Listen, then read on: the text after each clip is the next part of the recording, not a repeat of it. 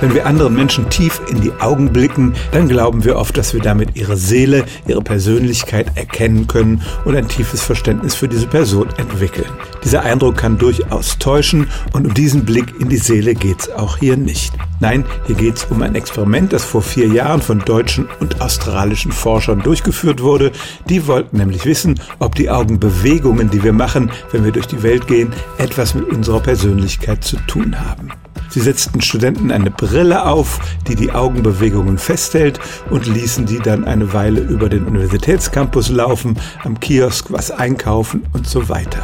Per Computer wurde registriert, wie schnell sich die Augen bewegten, wie lange sie auf einzelnen Gegenständen verharrten und so weiter. Und dann setzten die Forscher künstliche Intelligenz ein, also maschinelles Lernen, um diese Augenbewegungen zu korrelieren mit einem Fragebogen, den die Studierenden vorher ausgefüllt hatten und der ihre Persönlichkeit in fünf Dimensionen nach den sogenannten Big Five analysierte.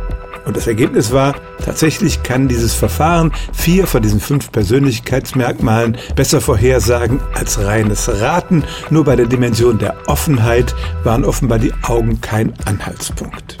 Was lernen wir daraus? Die Forscher geben zu, dass ihr Verfahren noch zu schlecht ist, um wirkliche praktische Anwendungen zu haben. Sie reden davon, dass uns Maschinen vielleicht in Zukunft besser verstehen können, wenn sie uns anschauen. Aber natürlich kann man sich sofort auch Missbrauchsmöglichkeiten überlegen, wenn zum Beispiel ein Jobkandidat psychologisch analysiert wird anhand seiner Augen, ohne dass er oder sie das weiß. Also, es gibt tatsächlich Anzeichen dafür, dass die Art, wie wir unsere Augen bewegen, Rückschlüsse auf unsere Persönlichkeit zulässt und mit Hilfe von künstlicher Intelligenz ist es gelungen, das zumindest in Ansätzen zu analysieren. Stellen auch Sie Ihre alltäglichste Frage unter stimmt's@radio1.de.